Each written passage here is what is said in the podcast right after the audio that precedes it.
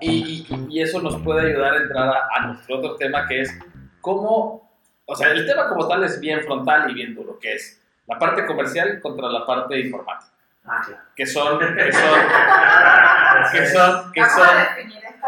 Que son, que son puestos. Estoy en desventaja numérica. o sea, o sea, sí, sí, definitivamente.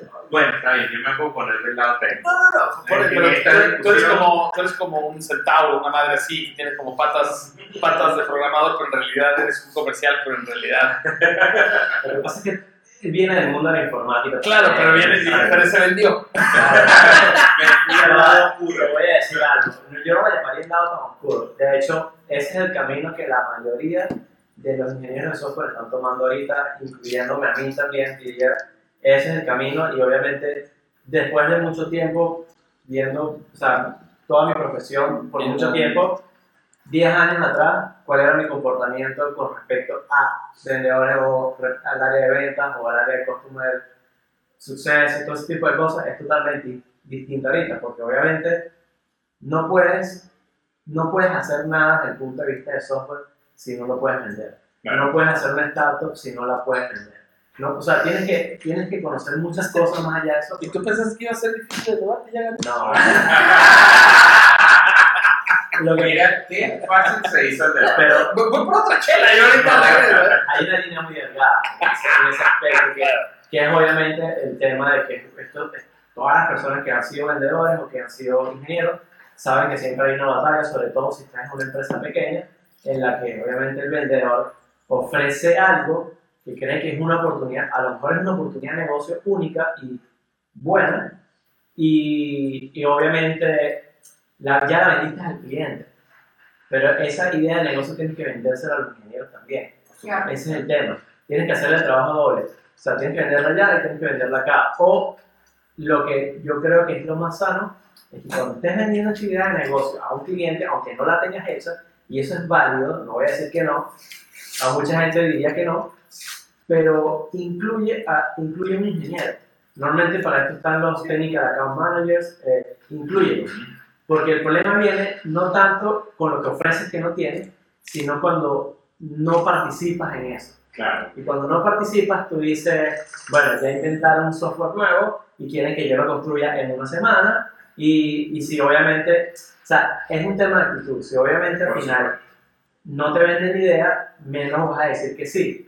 Pero si ves que la idea es muy buena y le va a traer muchos beneficios a la empresa, de repente dices, bueno, voy a hacer el sacrificio, vamos a ver cómo lo hacemos para que se haga en una semana, que es lo mismo que podemos entregar en una semana. Pero fíjate que yo, o sea, Ojo, que además lo que está diciendo Ernesto, y un paréntesis aquí, es el punto de discusión más común, que es, ok, el vendedor promete, esto va a estar listo en dos semanas, y el desarrollador dice, ¿qué? Pero si apenas lo puedo hacer en cuatro. Y, y ese es un punto, ese es un poco mi punto, que es, finalmente hay muchas, a ver, la mayoría de las veces no es de desarrollar, es simplemente que a ti como vendedor, y me, y me incluyo en muchas de las ocasiones, es, se te va la lengua, como en muchas ocasiones cuando estás tratando de conquistar a alguien, que empiezas, tu boca hace cheques que tu cuerpo no puede pagar. Y finalmente aquí el problema es que no es tu cuerpo, es, A veces es un va. equipo que está claro que no se va. Es, un, es una cuerda de esclavos de reciben latigazos. y- Y esa es la, la máxima concesión que voy a dar durante todo este debate. Pero, pero es Lo lamento, pero ya lo dije. Claro, o sea, eh, Así que hágalo, por favor. es que de alguna otra manera eso es lo que me, lo que, lo que me pasa a mí en, en las posiciones de vendedor que he tenido, que es, me siento, me preguntan algo y de repente sí tengo la madurez y la tranquilidad para decir, lo voy a investigar, déjalo levanto con mi equipo que es técnico. Y hay otras cosas que a mí se me hacen tan sencillas. Y ¿Qué dices? Sí, seguro que que lo Claro que sí. Es así, estoy casi seguro que sí, pero si no te lo... Te Si no lo yo, si no lo hago Es más, yo, yo le, le meto un poco, o sea, El truco, el truco es tener a una persona técnica en esas reuniones que nos ayude a total- responder rápido y no tener que ir de vuelta a la oficina para después dar una respuesta. to- totalmente, y en ese sentido, eh, eh, nosotros, eh, por eso es que eh, eh, con, con César uno se siente como, como empoderado. Si eso tiene un perfil bastante técnico. ¿Por, por qué? Porque y aparte No, es no, pero también hace esas cosas. Sí la hace. Sí También la hace hace. cheques, Cheques que no, no, no puede pagar ni su cuerpo ni el de nadie. La hace. Sí, claro que sí. Pero- pero- siempre puede prometer. Claro, pero, pero con los lentes rosas se lo compras, cabrón. Así es. Claro. Ah, que uno llegue a una reunión enfrente del cliente con estos lentes rosados y le diga que sí se puede. Yo, yo hice un 3 aquí, güey. acabo de ver. Porque Yo acabo de ver que no tenemos episodio 3. No, pero no te preocupes, eso con la edición. Con la magia del Estamos preparados digitalmente para hacer eso. Esa es la magia de la televisión. tenemos un equipo de dos editores. Fantástico. Mira, acaba de hacer un cheque que no sabe si vuelve. Quería yo dar este ejemplo. No, pero fin- finalmente es eso. Es, de alguna otra manera, a ver, a veces, bien- siempre es, a ver, espero que siempre sea bien intencionado porque lo Por que quieres es vender. En ningún momento lo que quieres o lo que buscas es engañar. Claro. Y, y al Y esa es la final, parte que no entienden los desarrolladores. Los ingenieros de software normalmente no entienden la parte de que, sobre todo si empiezas, o si de hecho tienes un tiempo, porque han pasado casos, claro. si tienes un tiempo, eh, brother, las ganancias tienen que ser superiores a, a- a lo, que, a lo que gastas.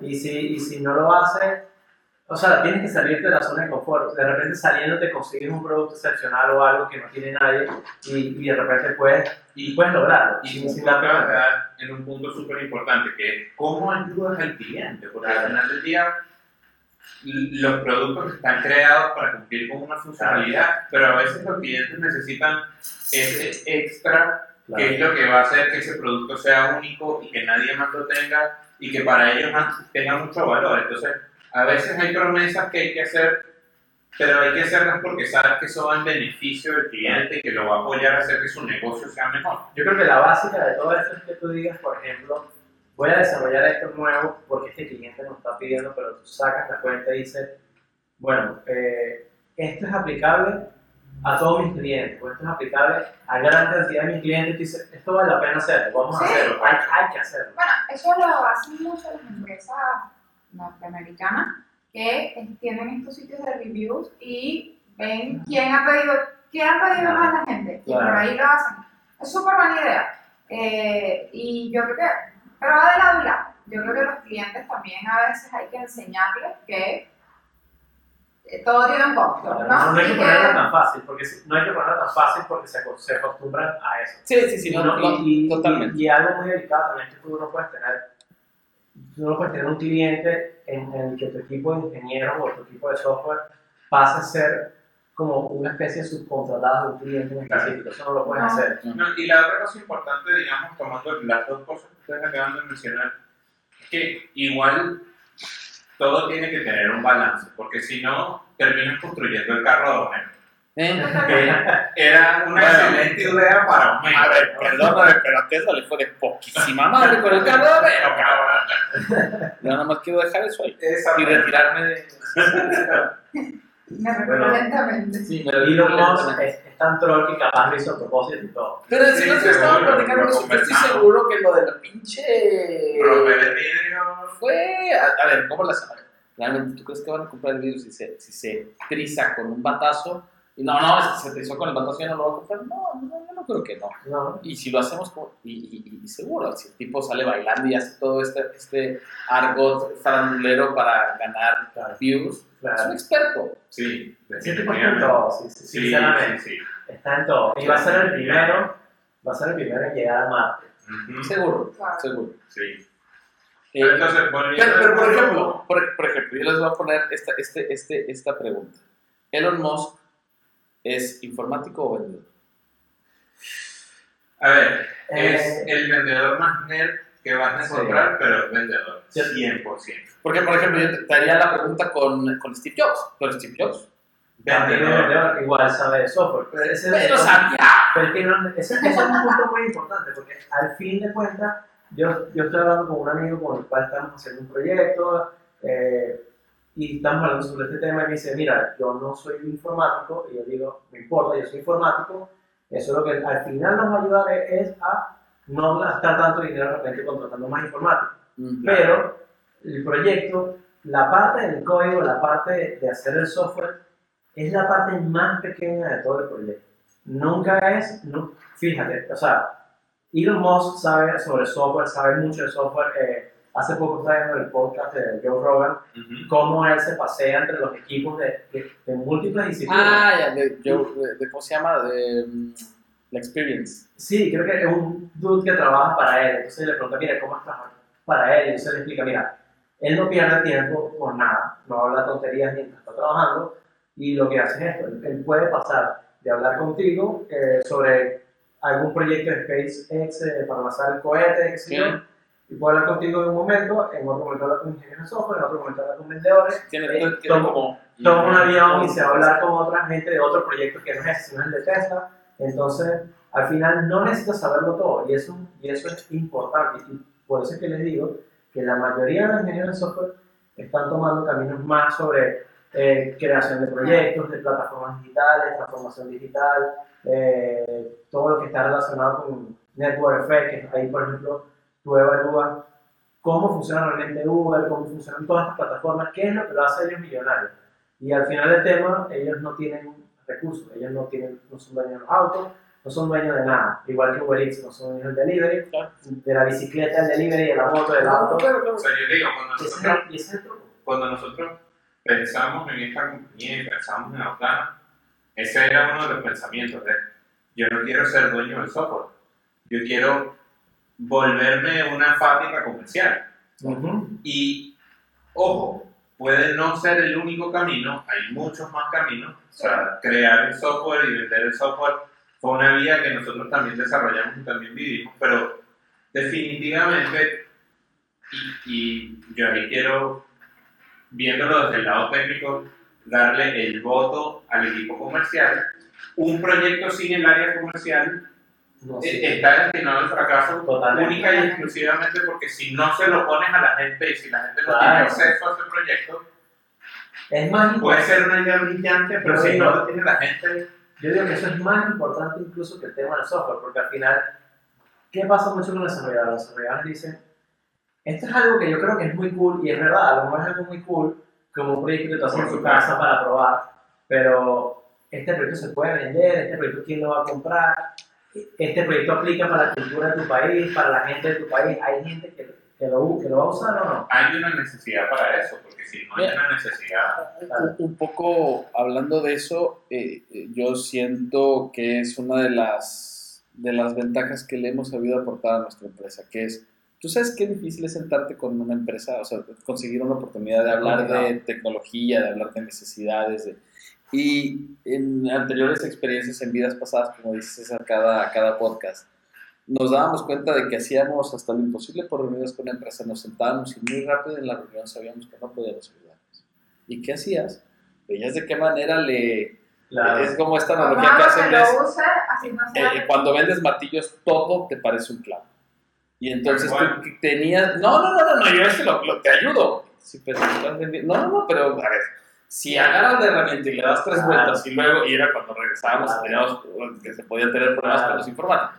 Pero aquí es, aprovechemos todas las veces que estás sentado con una persona que tiene algún problema que tenga que ver con la digital y yo te vendo desde, o sea, yo te puedo solucionar como consultor todas esas partes con toda la tecnología que te puedas.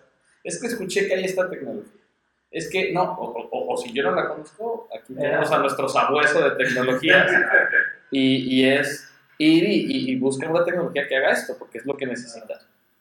Y es un poco, creo, Es ayudar a la gente. es ayudar a la gente. Y yo creo que no necesariamente tienes que tomarlo todo para ti. Si tú no, dices, mira, yo creo que lo que tú me estás pidiendo se sale de... no puedo hacerlo o te va a costar demasiado si yo te lo hago, Claro. utilizo esta herramienta, aunque no ganes tú, pero No, Claro. pero te conviertes, en, te conviertes en el go-to para ese Claro. tipo de cosas. Y es Claro. una cosa que... que, que- porque al final ellos te llaman a ti porque ellos no saben de eso, Claro. tú sabes de eso. y porque tú te estás vendiendo Obvio. como un experto. Entonces, Obvio. si les ayudas, independientemente de que no saques una tajada, la próxima Claro. vez que tengan un problema, Claro. entonces pues por ahí, ¿vale? Así es. La mayor virtud de un vendedor eh, es cuando tienes esa posibilidad también de echar para atrás que cuesta mucho, pero decir, No puedo. no sé, no, no sé, deja que averiguo si puedo. Claro. Y también, ¿sabes? Y decir no, Eso es súper importante. puedes decir, no soy yo. ¿Sabes? Sí. Sí. Pero tengo dos o tres conocidos que te pueden ayudar con esto y, pasar la bola a quien sí le vaya a resolver. Exactamente. Fantástico. Yo creo que es importante. Pero, y, y entonces yo creo que aquí viene la conciliación entre, entre la parte comercial y la parte técnica, la parte informática, que es, realmente todos estamos jalando para el mismo lado, Claro. Sí. tenemos diferentes cosas en el día a día, Ese- tenemos ese diferentes día- cosas en la cabeza. Esa idea de la isla de los desarrolladores, esa idea murió hace mucho tiempo, espero. Porque de verdad, no puede, o sea, no siempre, no siempre funciona así. También obviamente está el tema que tienes obviamente un backlog de cosas que hacer. A veces, obviamente, lo que normalmente pasa en empresas pequeñas es que la cantidad de trabajo te sobrepasa en capacidad y no puedes, no puedes seguir.